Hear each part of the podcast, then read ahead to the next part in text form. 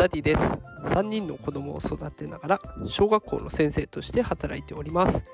このテクラジでは AI や NFT といった最新テクノロジーを使った子育てや副業のテクニックを紹介しております。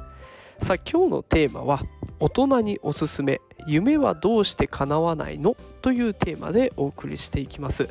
え今日はちょっといつもとね思考を変えて、えー、本の紹介まあ読書の秋ということで本の紹介をさせていただきたいと思います。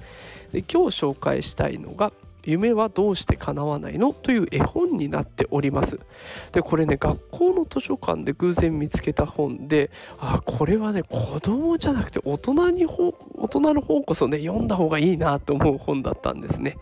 でこれどんな内容かっていうと夢を叶えるためにはこういう力が必要だよとか、ね、夢がもし変わったとか叶わなくなった時にはこんな風に考えるといいよみたいなねそういうアドバイス本になってたんですね。でまあこれを軽く紹介しますと夢を叶えるために必要な力には心の力というのがあるということを書かれていましたで心の力ってじゃあ何があるのっていうと夢中になること勇気を持つこと前向きになること。この3つがあったんですね。もう一度繰り返しますね。夢中勇気前向き。この3つです。でこれ大人に当てはめた時にできてるかなって考えたら私はできてなかったんですね。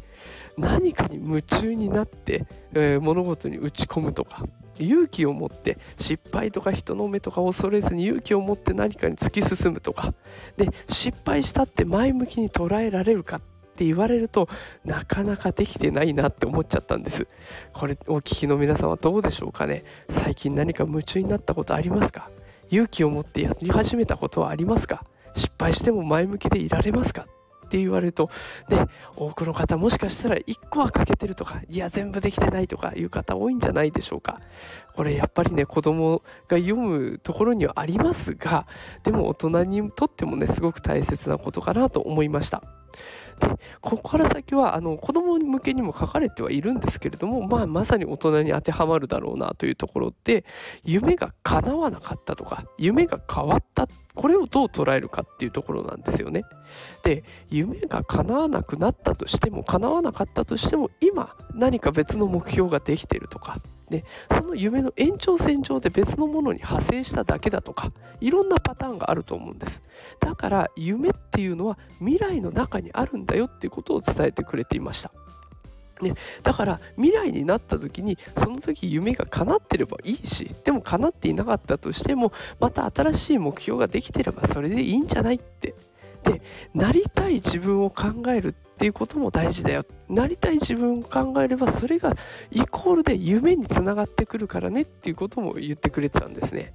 なんかこれを聞いて大人になった私ももう30代半ばですけど今からでも諦めなくていいんだなって今からでも夢は持てるんだなっていうふうに感じました。ね、これを聞きの方も少しね、ちょっと落ち込んでるとか、前向きになれないな、なかなか目標がないなっていう方いらっしゃいましたら、この夢はどうして叶わないの？という絵本おすすめですので、まあ、本屋さんでね、ちょっとペラペラめくってみるのはいかがでしょうか。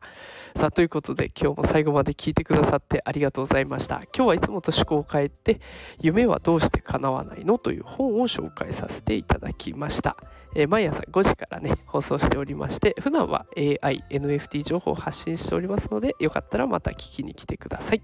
それではまた明日朝5時にお会いしましょう。さよなら。